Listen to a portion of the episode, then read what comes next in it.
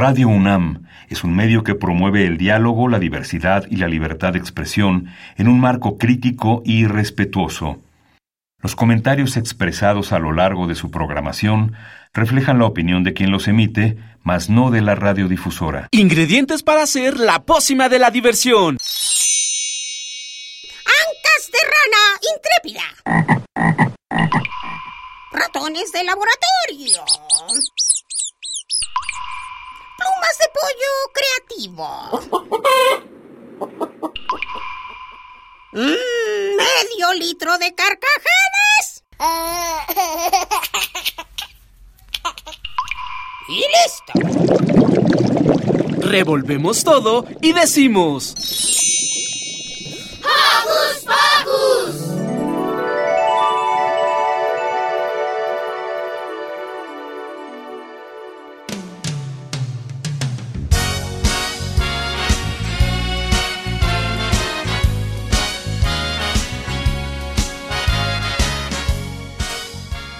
Hola queridos Joco Escuchas, sean bienvenidos a este nuevo programa. Nos emociona muchísimo saber que de nueva cuenta podamos llegar hasta sus oídos. En esta ocasión, la transmisión estará a cargo de puros hermanos, ya que Liber, Ari, Demi y yo, Dani, les acompañaremos durante todo el programa. Y estén atentos, porque les traemos un programa especial sobre una celebración que se estará festejando en un par de días. ¿Saben de cuál hablo? Seguramente nuestros Joco Escuchas ya tendrán algo en mente, pero antes de pasar a ello queremos mandarle un abrazo cálido y sonoro a nuestras productoras Silvia Cruz Jiménez y Carmen Sumaya. Sí, y no nos olvidemos de otro saludito para Pablo Quellar y Daniel Sandoval que se encuentran en la asistencia de producción. Ahora sí, ¿supieron de qué trata el programa de hoy? Pues como ustedes saben, se aproxima el Día del Amor y la Amistad. Pero, ¿saben cuál es el origen de esta celebración? ¿Por qué se llama Día de San Valentín? ¿O por qué Cupido es la imagen con la que se asocia esta fecha? Además, también tendremos como invitada a la maestra Margarita Castillo, que nos hablará de su bello trabajo como locutora, pues estaremos también recordando el Día Mundial de la Radio. Y para despedir el programa, Liz Saldado nos hablará de cómo gestionar el enojo. Pues no se despeguen porque estas y más cosas son de las que hablaremos en la transmisión del día de hoy. Abroche sus cinturones porque ya comenzó Hocus Pocus.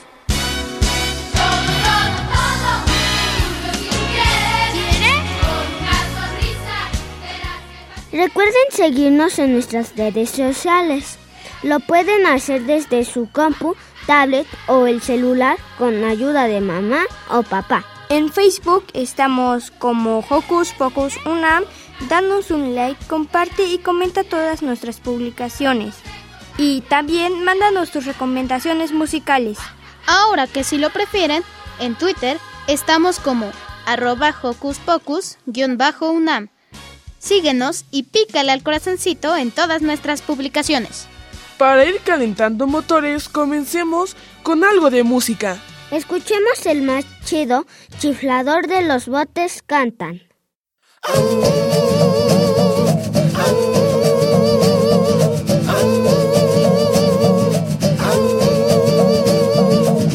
Viernes pasado con ganas yo intenté echar un chiflido a un camión que se me fue y no, no le pude chiflar. Fui con mis amigos a un juego de fútbol, chiflaron al árbitro todos menos yo, yo no, no le pude chiflar. Soplaba y soplaba y nomás logré escupir a dos de mis cuates que estaban por allí. Ay no, ya los hice enojar.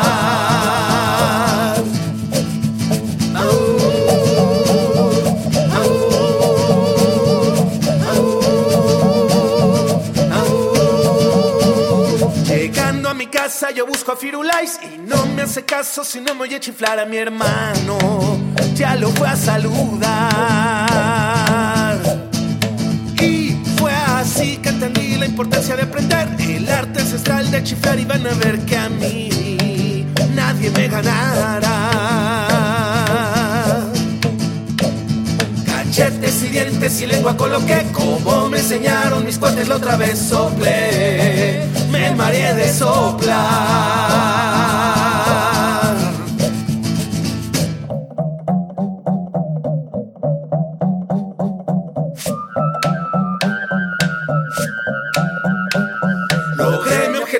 Con determinación. Hoy soy de mi cuadra el machido chiflador. Es un sueño hecho realidad. Es un sueño hecho realidad. Por fin he aprendido a chiflar.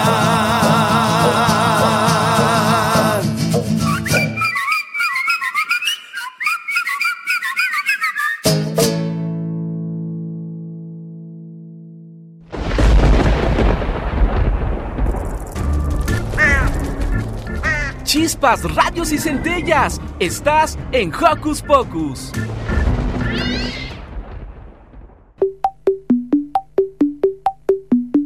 Ajá, ajá, ajá. El tema de hoy en la voz de las niñas y los niños. Yo opino que opinar es necesario porque tengo inteligencia y por eso siempre opino.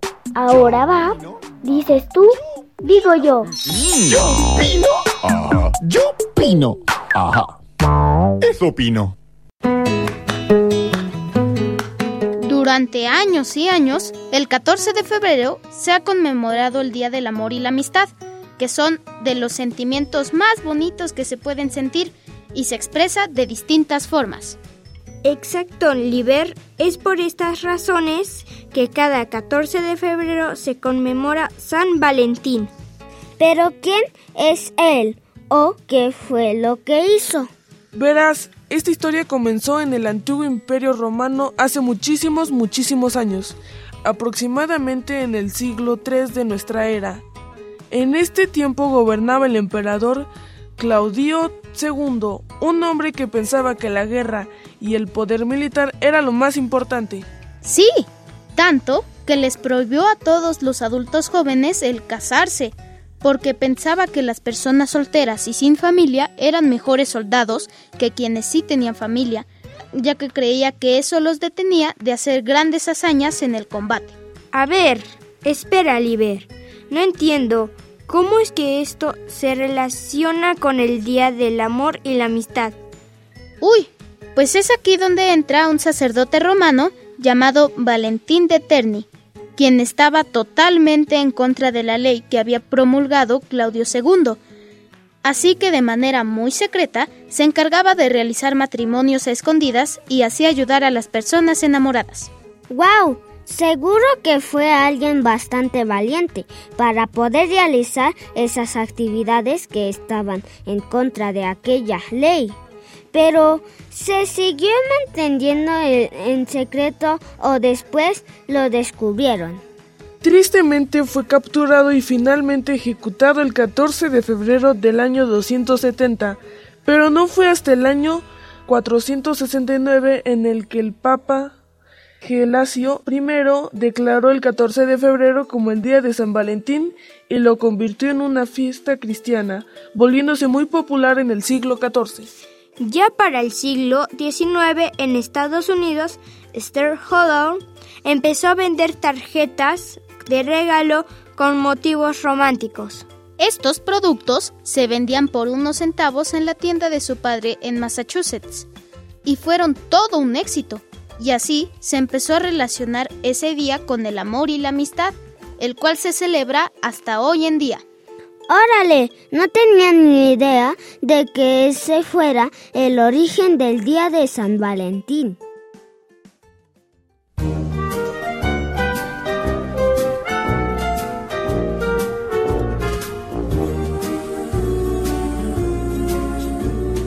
Yo soy tu amigo fiel.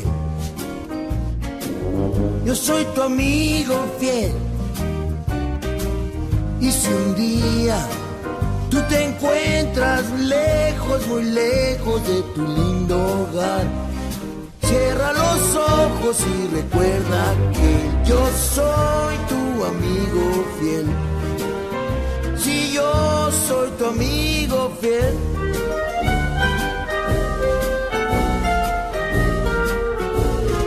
Yo soy tu amigo fiel. Yo soy tu amigo fiel. Tienes problemas, yo también. No hay nada que no pueda hacer por ti.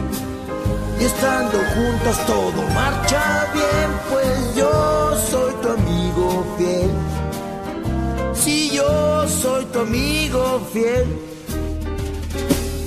Tal vez hay seres más inteligentes, más fuertes y grandes también. Tal vez y ninguno de ellos te querrá como yo a ti, mi fiel amigo, nuestra gran amistad. El tiempo no borrará, ya lo verás, no terminará. Yo soy tu amigo fiel. Yo soy tu amigo fiel. Yo soy tu amigo fiel.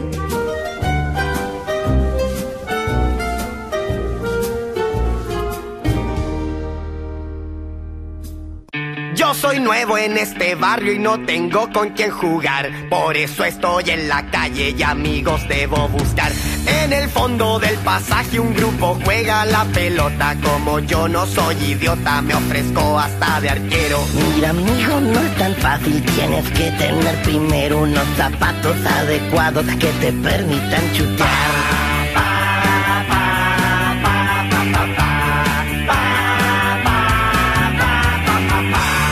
Soy muy optimista y nunca me doy por vencido. Unos zapatos viejos sirven si los pinto con estilo. Al rato vuelvo al pasaje, pero grande es mi sorpresa. Ya no es fútbol lo que juegan, sino que tenis de mesa. Oye, amigo, lo sentimos. Echarte no es la intención, pero hay que tener paleta si quieres jugar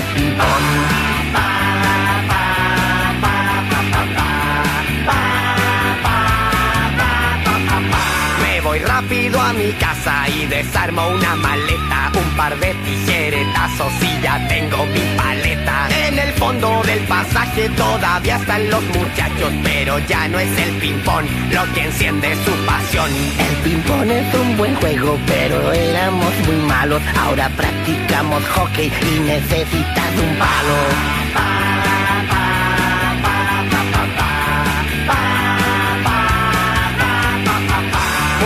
Cansado llego a casa y agarro una sucia escoba. Con una mano de gato me queda un palo a la moda. Cuando regreso al pasaje el hockey ya es un recuerdo. Ahora este grupo de enfermos se dedica a leer. Decidimos explorar nuestro lado intelectual. Si te quieres integrar, un libro debes portar.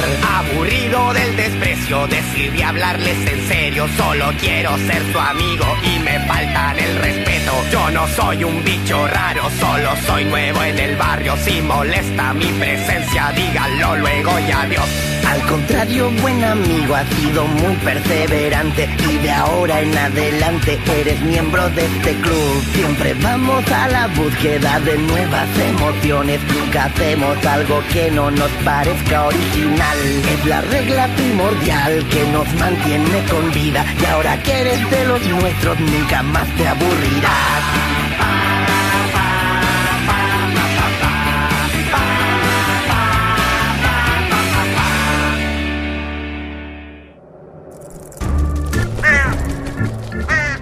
¡Hey! Si te gusta navegar por las redes sociales, síguenos en Facebook y danos un like.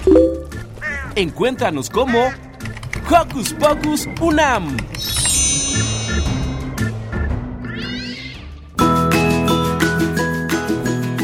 Seguimos en Hocus Pocus y estamos hablando del Día del Amor y la Amistad. Así es, Dani. Esta fecha, ya en el siglo XX, se hizo muy popular en todo el mundo y de Europa llegó a América Latina, acostumbrándose a regalar flores, bombones, chocolates y, como lo mencionamos antes, tarjetas con motivos de amor. A pesar de que es una fecha dedicada mucho a las parejas, nosotros los niños también solemos festejarlo con los amigas y amigos. Díganos, Joco Escuchas, ¿cómo lo celebran ustedes en sus escuelas? ¿Y ustedes, Ari, Dani, Liber, lo celebran? ¿Cómo? Eh, mis mi amigo es Christopher y le mando un saludo. Nomás platico. Frida y William, les mando un saludo. Yo platico con mis amigos y a veces juego con ellos y a veces nos llevamos regalos, por ejemplo, chocolates, tipo así. Mis amigos son Neftalí, Ángel, Johan y Radamés, a los cuales les mando un fuerte abrazo. Pues con mis amigos solo ah, platicamos sobre cómo nos fue el año y sí, se permiten traer regalos y solo nos llevamos un par de dulces, unos chocolates. Y mis amigos se llaman eh, Luis Mashiro, Eitan y Sahik y les mando un gran saludo a la secundaria técnica 4.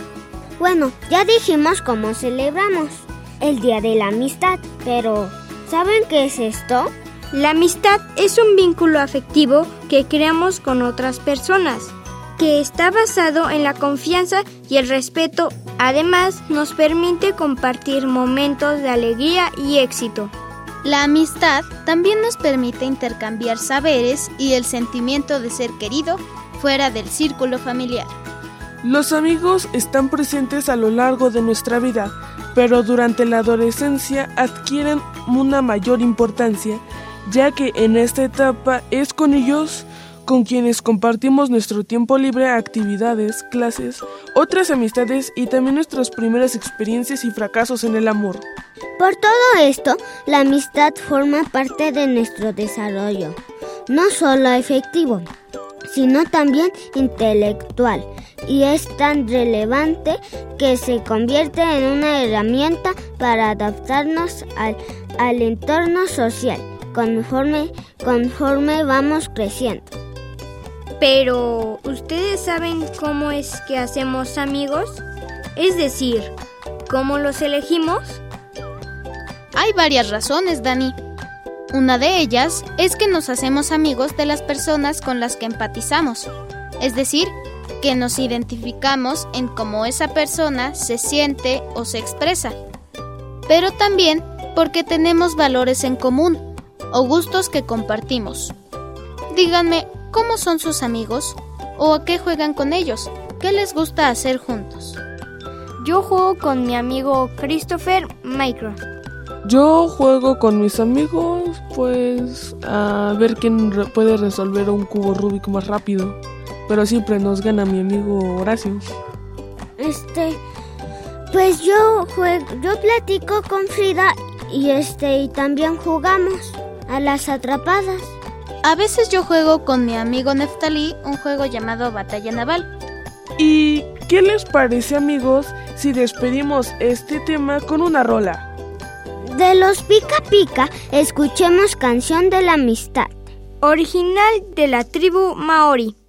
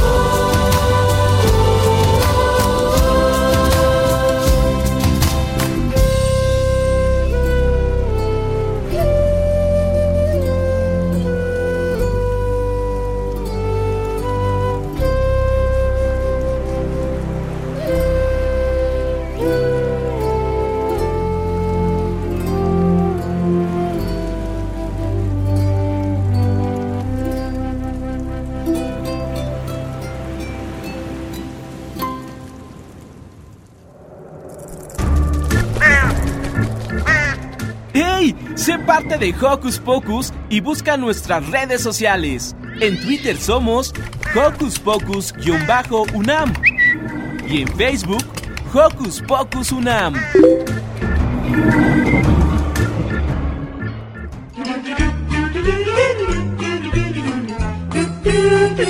¿Listo micrófono? ¡Yeah! ¿Listo invitado? ¡Yeah! ¿Listas las preguntas? ¡Yeah! Tres, dos, al aire. Ahora va la entrevista.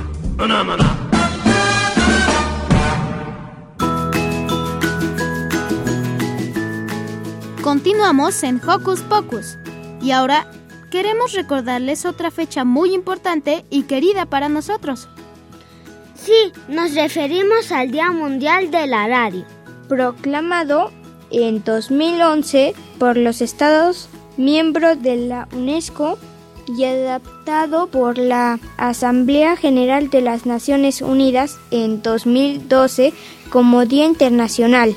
El 13 de febrero se convirtió en el Día Mundial de la Radio. La historia de la radio comenzó en 1887 cuando el físico alemán Heinrich Hertz detectó radiación electromagnética a partir de cargas eléctricas poderosas. Así en 1894 a Oliver Lodge transmitió y recibió ondas para representar los puntos y rayas del código Morse que ya se usaban. En 1895, el profesor ruso Alexander Popov mejoró el sistema de recepción de ondas electromagnéticas y sentó las bases de las antenas modernas. Basándose en, en todos estos trabajos, fue el italiano Guillermo Marconi quien en 1901 construyó un transmisor muy potente para enviar mensajes a través del Océano Atlántico. Este aparato era incluso más rápido que el telégrafo. La radio es un medio poderoso, pues en ella encontramos en diversidad en temas y música. Además constituye una plataforma para la práctica del discurso democrático. La radio sigue siendo el medio de mayor consumo en todo el mundo a pesar de la existencia del Internet. Y es esta capacidad única de llegar a una gran audiencia por la que la radio se constituye como un escenario para que todas las voces se expresen, estén representadas y sean escuchadas. Bueno amigos, ya hablamos de cómo nació la radio y su valor para la humanidad. Pero, ¿qué les parece si para hablar de quienes hacen radio presentamos a nuestra invitada? Sí, ya está con nosotros la maestra Margarita Castillo, que ha sido locutora de, de radio por mucho tiempo. Bienvenida. Eh, ¿Qué hace un locutor de radio? Bueno, primero quiero decirles a los, a, a los cuatro, aquí a la señorita y a los tres jóvenes, muy buenos días. Muchas gracias por creer que esta vieja les puede contestar algo importante. ¿Qué hace un locutor? Eh, de principio, eh, lo que hace es darle voz, darle sonido a cada palabra que hay, como lo que ustedes, ustedes están haciendo. Yo subrayaría que el hecho de que ustedes estén aquí en Radio UNAM y no en otra radiodifusora permite decir que el locutor no es solo alguien que lee, sino que es alguien que puede decir, no hemos tocado tal tema, ¿por qué no hablamos un día, se los propongo, por qué no hablamos un día de una visita a una panadería? No, porque puede ser donde se haga, pero en realidad puede ser una panadería. ¿No les parece a ustedes que una panadería es como una, una, joyería? se aparece uno a la panadería y están los vidrios grandes y están las charolas que tienen conchas de chocolate, de vainilla, chilindrinas. Todos tienen su nombre y, y no nos lo sabemos completamente, todos correctos, ¿no? Entonces sería maravilloso que alguien dijera, la primera vez que comí algo que tiene un nombre feo, pero sabe rico, este, que es un ojo de pancha, ¿los ubican? No, ¿Verdad no, que no? no. Pero si ustedes van y dicen, deme un ojo de pancha, no tiene sangre, no se ve feo, Es, es maravilloso porque es una rosca de, ¿qué sería? De hojaldre que se quiebra fácilmente y le ponen adentro pan como de, de para hacer un pastelillo y entonces ya lo meten al horno a que se cueza y tiene pan durito, pan lajeado y pan este que es vaporoso. Bueno, entonces, ¿qué es lo que uno hace? Es tratarle de dar, el locutor aquí en radio da una idea, pero también puede decir con esa idea el tono que quiera decir, la chilindrina, la concha, el cuerno. No me digan que no se han comido un cuerno solito o que lo parten y le ponen jamón o mermelada. O sea, entonces la palabra ya significa cosas y ahí al, al significar cosas ustedes le dan un valor a la palabra. No es un cuerno, es un cuerno, ¿no? Entonces, ¿para qué sirve en ese caso? ¿Para qué sirve en ese caso un locutor?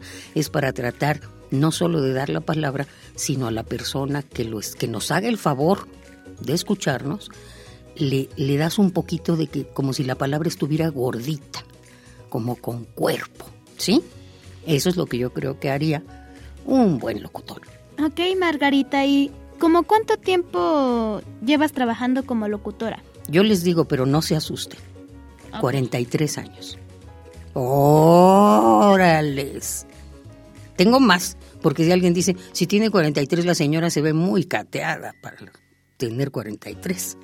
43 aquí y es un honor formar parte de las voces de nuestra queridísima Radio UNAM, que es, es y debería ser la voz de la universidad, toda.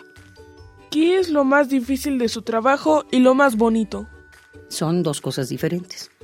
A ver si me doy a entender. Yo, yo, espero que los que nos hacen favor de escucharnos, que siempre ellos son la gloria, nosotros, uno habla, pero si no hay quien escuche, no se consolide el asunto. Entonces lo, lo primero que tenemos que hacer es a los escuchas, gracias, gracias, gracias, gracias. Bueno, lo bonito es que aquí yo puedo leer información, yo puedo leer poesía, puedo leer unas reflexiones maravillosas de gente inteligente. Esto, vuelvo a subrayarlo, se da en Radio UNAM. En las estaciones comerciales nada más se dicen, cómate estas papitas, están más sabrosas y chidas que las otras, ¿no? O sea, eso, aquí nosotros hablamos, debemos hablar de otra cosa. Entonces, una es que lo que lees te forma, te hace mejor.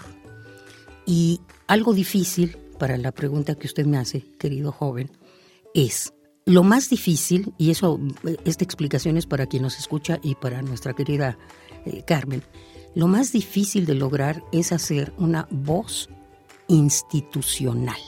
A ver si me explico. Alguien diría que sencillo es hacer una voz institucional. No, porque la institución es la UNAM. Entonces tú dirías, ¿cómo hablaría la UNAM? Rápido, alegre, eh, triste, entonces, una voz institucional es una voz como, como cuando vemos en una piedra algo escrito, lapidaria, sólida. Y entonces yo llegué aquí hace muchísimos años, no aquí, a Ciudad Universitaria, que era donde antes estaba radio, yo llegué para los radioteatros. Y entonces cuando te toca hacer la mala, pues es muy sencillo, ser la más mala de todas, ¿no? Cuando eres la niña, o la asustada o la viejita que se acerca, no, eres. Pero pasar de ser un personaje a ser la voz institucional, que es otro personaje, pero serio, serio, no, no solemne, no, no solo solemne, pues, o sea, que trate de decir como la verdad. Porque aquí no podemos, si estamos en nuestra querida Radio NAM, no podemos decir tonterías. Por ejemplo, un ejemplo, sirve hace muchos años en un texto, este, muchos para ustedes, que serían como 12, este, un, eh, un compañero me pone en un texto, este, ponte abusado, ponte abusado, me pone. No le digo, está mal. Eh, la otra cosa es, no, así es, ponte, ¿entendemos eso? Ponte abusado. Bueno, no le digo, ponte listo, ponte ágil, pero no abusado. No, sí, así. No, digo, esa no lo voy a decir yo. No, pero ¿por qué? Porque abusado es de que alguien es abusado, que le pegaron, que lo, que lo maltrataron, abusan de él. Es de abuso. En cambio, le decía yo, tú lo que quieres decir es ponte aguzado. No más que no se usa mucho. Pero es la correcta, porque es aguzado, porque es agudo como una aguja. ¿Me explico? De ahí viene aguza. Por eso estamos en Radio NAM. Para tratar de decir que abusado no es igual que aguzado. Listo. Hábil, ¿no? Entonces eh, le digo, mira, yo no te lo digo, lo digo así. Ah, no, bueno, que lo diga el otro, pues que lo diga el otro, pero no. otra palabra que me choca que la gente use, pero así es la vida, porque ya estoy viejita y entonces me enojo. La gente le dice a una por ejemplo, una cita o a una actividad, le dicen, el evento ocurrirá. ¿Lo hemos oído? Evento es un accidente. Yo soy empleada eventual, es decir, no tengo seguridad. ¿Sí me explico? Entonces es un evento. O sea, tuve un evento y por eso no llegué. Y cuando tú dices el evento ocurrirá a las 8 de la noche en la sala Julián Carrillo, tú dices no, porque está programado, no es un evento. Entonces puede ser un concierto, puede ser una conferencia, entonces tú dices una actividad, ¿no? Pero si toda la gente dice evento, y penosamente la Real Academia Española, que no nos debería significar nada, tenemos, debemos tener una Real Academia Mexicana, dice en México evento es igual a actividad. o sea, ya nos permite. Pero bueno, entonces, lo más difícil que he tenido y que vamos a decir que juego a que ya lo logré, es ser, poder ser auditivamente la voz institucional. ¿Sí quedó claro o platicamos más?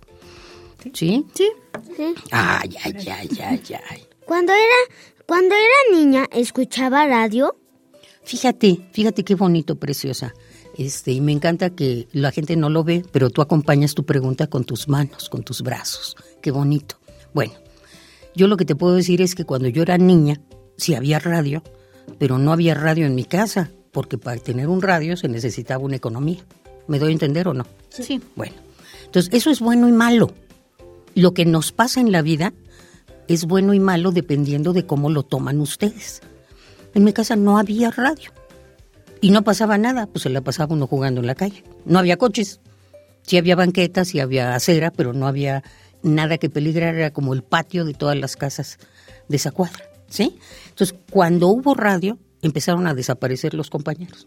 O te decían, ¿no quieres escuchar radio en mi casa? Bueno, y lo mismo con la televisión. No había televisión, aunque hubiera televisión. Pero cuando hubo televisión, la gente desapareció. Y cuando tú no estás necesariamente o viendo tele o escuchando radio, ¿qué hace, qué hace un niño? Juega. Vive, exacto, caballero. Diez, tiene usted diez. Es decir, cuando alguien no está ocupado, como ahora ustedes han visto que la gente tiene su laptop, su celular, todo el tiempo están ahí, sus ojos van a peligrar, pero bueno, están ahí.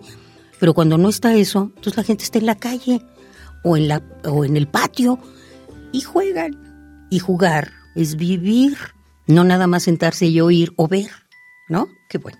Entonces yo no me generé con radio. Yo descubrí muchos años después radio y curiosamente a través de trabajar. ¿Y qué sintió cuando le invitaron a hacer la rúbrica de Hocus Pocus? Ah, no se vayan a enojar. Como buen elemento creativo, soy un elemento creativo. Este, eh, la productora eh, me dijo, ¿nos ayudas? Pero, pero, pero, pero, claro, dije yo. Y entonces ya, porque se va a llamar Hocus Pocus. Y yo le dije, ay, hazme el favor que sea Hocus Pocus Mocus. Y dice, no, Ay, dije yo. Era más bonito, más, etcétera. Pero entonces el mocus no quedó. Pero para mí siempre hacer la rúbrica de algo es muy importante. Y también debo decir que cuando yo empecé a hacer radio allá en Seúl y luego acá, las rúbricas no nos permitían hacerlas a las mujeres. Mm. Fíjate lo que te estoy diciendo. Y yo decía, oye, yo quiero hacer una rúbrica. Y dice, no, es que sí, es que es la, la rúbrica es importante. Y yo decía, ¿cómo? Pues sí, entonces la debe hacer un hombre. ¿Por qué? Decía yo. Bueno, entonces tuve que hacer un programa maravilloso que titulé La sal de la tierra, eh, que era sobre una revista de Pekín sobre los días de, trabajo de las mujeres. Entonces escogí una, una mujer. Todas las mujeres trabajan más que los hombres porque se levantan a preparar todo para poder salir a trabajar. Entonces trabajan, se levantan antes y se duermen después. Entonces todas en el mundo decían, no, yo no hago nada, pero me levanto, dicen todo, ¿me explico? Entonces yo dije, bueno, ya hice mi programa, ya lo grabé y la rúbrica se, vaya, se va a decir la sal de la tierra. Y me dijeron, ah, muy bien, dice, pero, pero que te la haga un hombre, ¿no? La rúbrica. No, le digo, la quiero hacer yo. Es la rúbrica, no, no te gustaría, es más bonito si la hace un hombre, pero sistemática, no le digo, no quiero. ¿No quieres que se oiga bien? Le digo, no, es que se va a oír bien.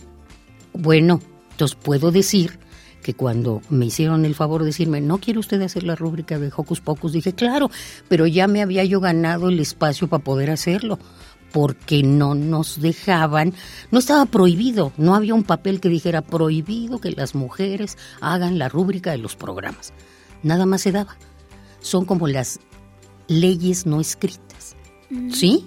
Entonces, puedo decir con enorme orgullo que uno ha ido picando piedra hasta ser quien produzca, hasta ser quien diga la rúbrica, hasta escribir la canija rúbrica, etcétera. Ok.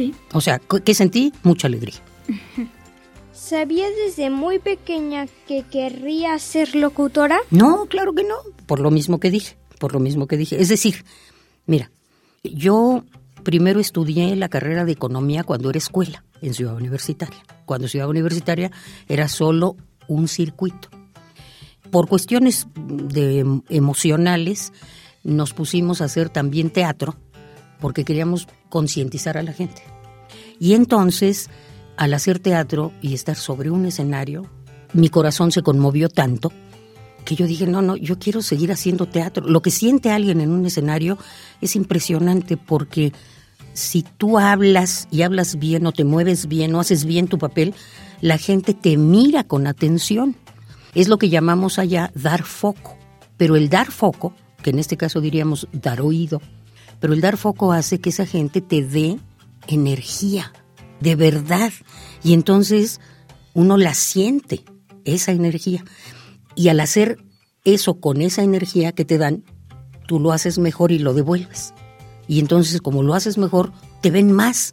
Y, entonces se hace una especie de espiral maravillosa donde subimos todos y si tú eres honesto y convences, ellos te regalan su energía y tú se las devuelves actoralmente.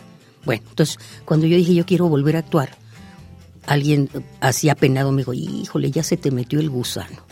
¿Cómo? Dice, sí, al que se sube al escenario y anda así, este, como quiere hacer otra obra de teatro, se le metió el gusano de, de ser actor.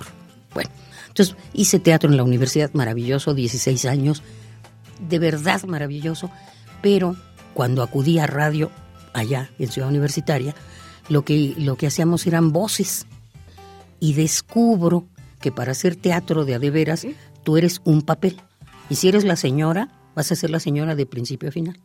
Y si eres la viejita, pues de principio a final. Y si eres la dama joven, pues de principio a final, porque estás vestida. Bueno, entonces descubro a través del radio que tú puedes en el mismo reparto ser la viejita, la dama joven y la niña.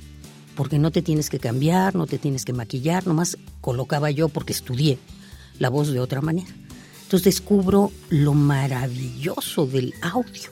Y estando aquí, ahora sí aquí físicamente, en los radioteatros, en algún momento faltó una voz femenina de los programas comunes y me dijeron, este, oiga, faltó alguien, ¿no nos ayuda?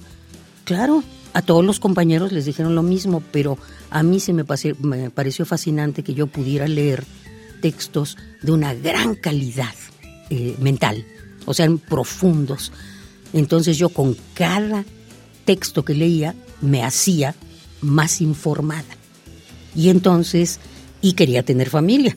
Y el teatro de adeveras no te deja tener familia porque todos los compañeros y compañeras que yo tenía, a sus niños los cuidaba la tía, la mamá, la abuelita, el chofer, pero no su mamá. Y yo quiero todo. Yo sí quería ser mamá de mis hijas. Entonces lo que hice fue hacer radio. Primero radioteatros y luego radio para seguir siendo mamá. Y entonces descubro los secretos del micrófono y, bueno, pues me fascino. Tan me fascino que ya van 43 años aquí. Muchas gracias, maestra, por ser la voz de Hocus Pocus y por esta entrevista. Perfecto. Y entonces yo sí voy a decir Hocus Pocus Mocus. Ya. Gracias. Gracias a ustedes, gracias Carmen, gracias a, gracias a los que nos van a escuchar o a los que nos están escuchando. Gracias, gracias, gracias. Y viva la universidad. Gracias, gracias. Muchas gracias. ¿Sabes tú para qué son los camiones? ¿Sabes tú por qué hay estrellas y constelaciones? Eso no lo sé, solo sé que es muy interesante. ¿Sabes tú por qué vuelan los aviones? ¿Sabes tú por qué tengo que escribir canciones? Eso no lo sé, solo sé que es muy interesante. Las estrellas los camiones, los aviones para verlos pasar, las canciones son para decir que todo es interesante, todo es muy interesante. ¿Sabes tú por qué tienes que ir al baño? ¿Sabes tú por qué se trabaja todo el año? Eso no lo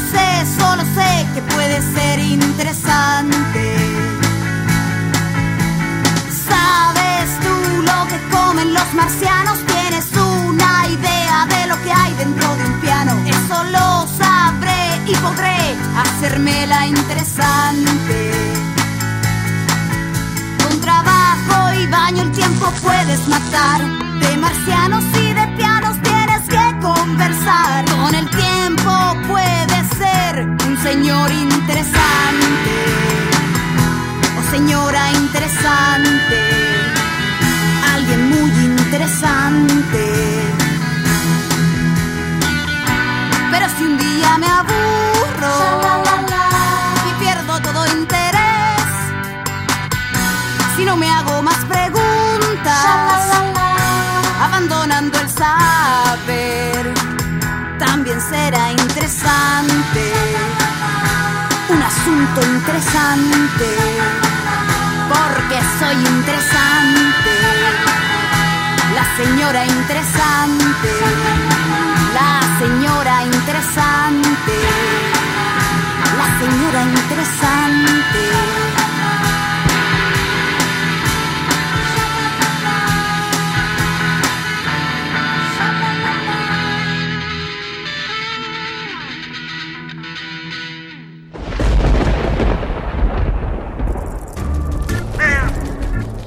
Chispas, rayos y centellas. Estás en Hocus Pocus.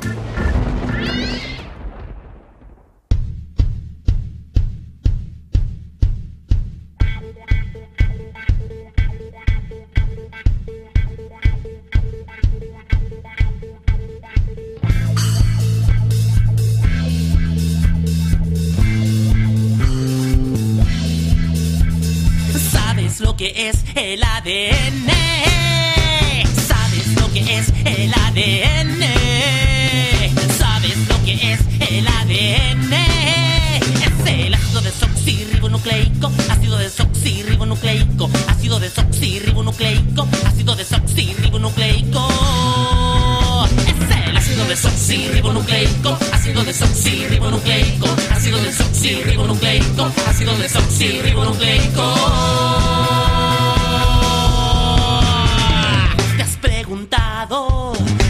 eres igual a tu mamá? ¿Te has preguntado por qué eres igual a tu papá? ¿Te has preguntado por qué eres igual a tu mamá? ¿Te has preguntado por qué eres igual a tu papá? El ácido desoxirribonucleico, ácido desoxirribonucleico, ácido desoxirribonucleico, ácido desoxirribonucleico, ácido desoxirribonucleico, ácido desoxirribonucleico, ácido desoxirribonucleico, ácido desoxirribonucleico.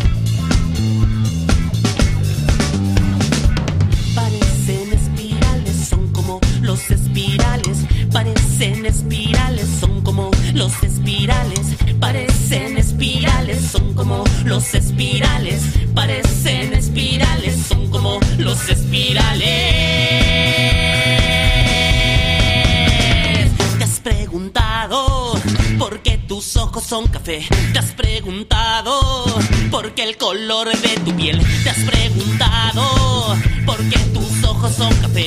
¿Te has preguntado por qué el color de tu piel? por el ácido desoxirribonucleico, ácido desoxirribonucleico, ácido desoxirribonucleico, ácido desoxirribonucleico, ácido desoxirribonucleico, ácido desoxirribonucleico, ácido desoxirribonucleico, ácido desoxirribonucleico.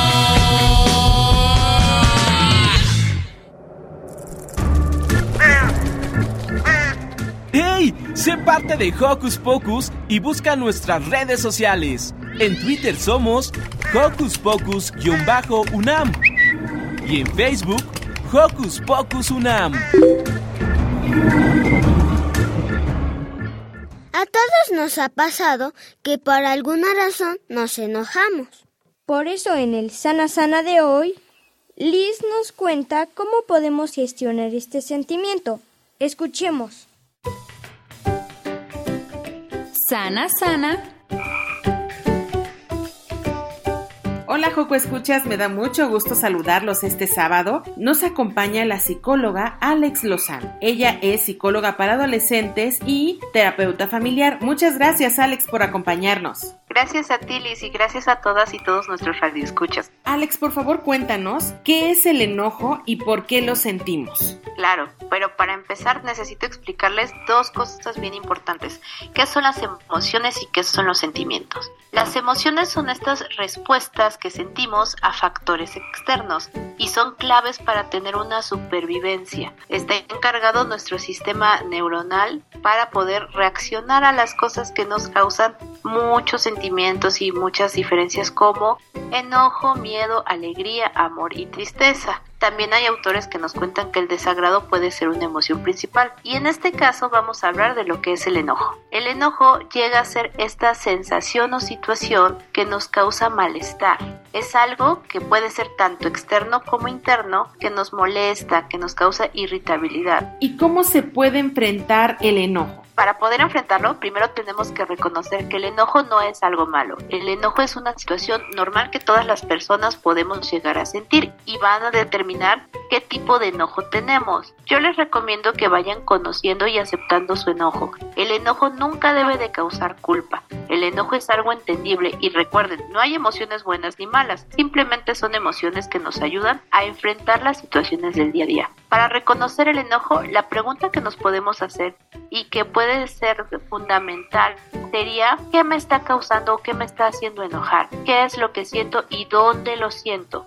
Cuando logramos determinar dónde nos estamos enojando o qué es lo que nos está enojando, podemos apartarnos de lo que nos está enojando y si no se puede, hablar con esa situación que nos está enojando. A veces puede ser una persona o a veces puede ser una situación. Y si ya identificamos eso que nos está provocando el enojo, ¿qué hago entonces con esa emoción? Primero tenemos que revisar si hay algo que yo realmente puedo hacer por solucionar esa situación.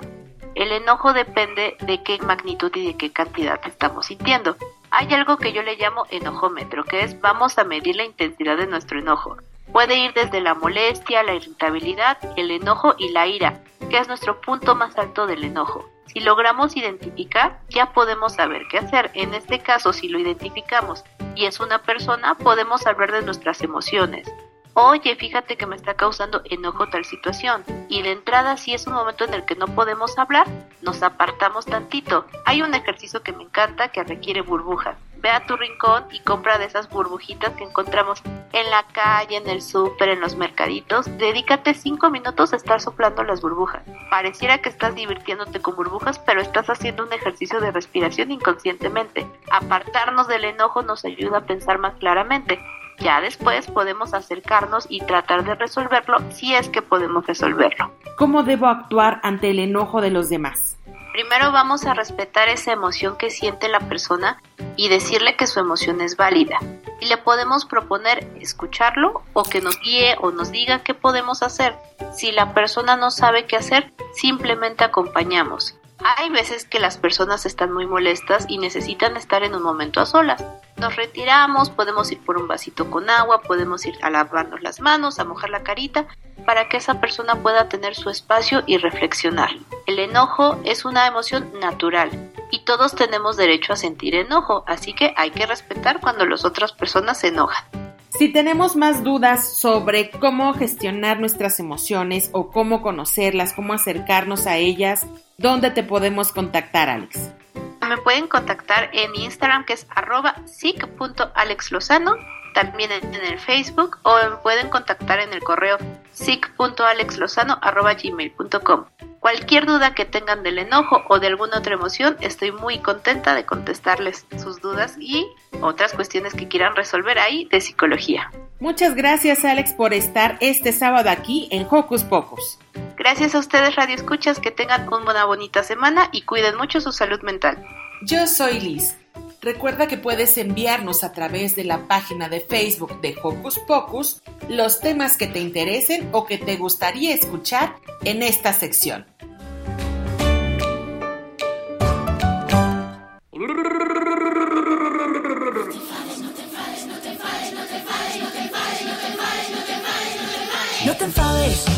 Sacaste un cero mates, no te enfades si te han dado un pisotón.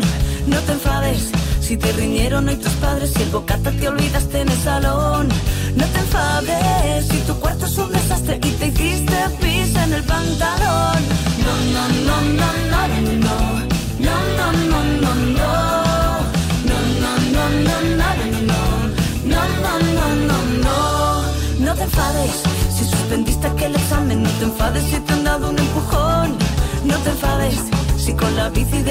derrapaste y si te han llamado en clase la atención.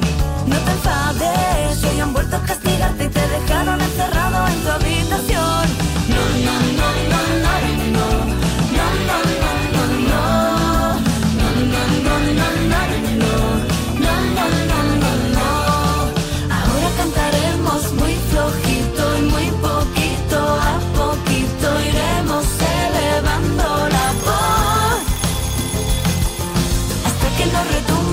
Los oídos y lleguemos al infinito fuerte y a pleno pulmón.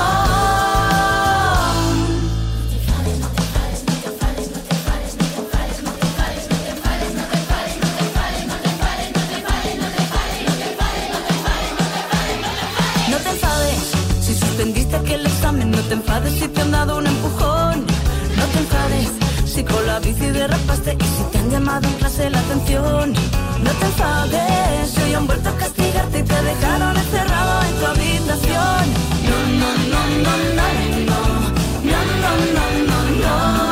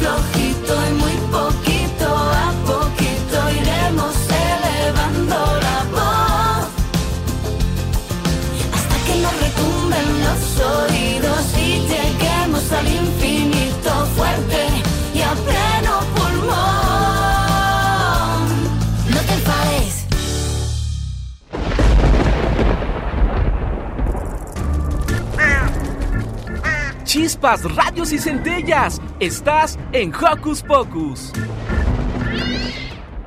Y por hoy ha terminado el programa. Pero no olviden que los esperamos la siguiente semana. Misma hora y misma frecuencia. Pásela muy bien. Adiós. Radio UNAM presentó El espacio donde las niñas y los niños usan la magia de su imaginación.